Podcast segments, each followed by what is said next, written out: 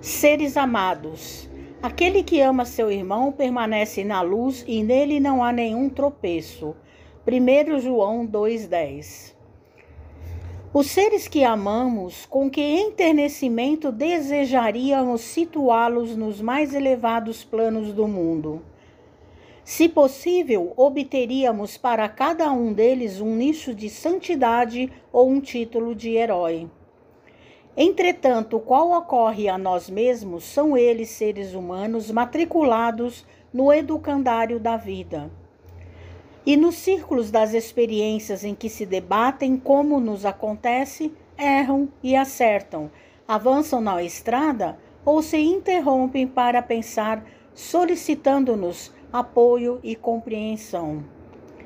Assim como estamos em luta a fim de sermos um dia o que devemos ser, Aprendamos a amá-los como são, na certeza de que precisam, tanto quanto nós, de auxílio e encorajamento para a necessária ascensão espiritual.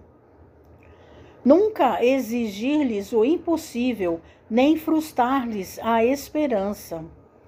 Doemos a cada um a bênção da estima, sem requisições descabidas, acatando as experiências para as quais se incline e respeitando os tipos de felicidade que elejam por si próprios.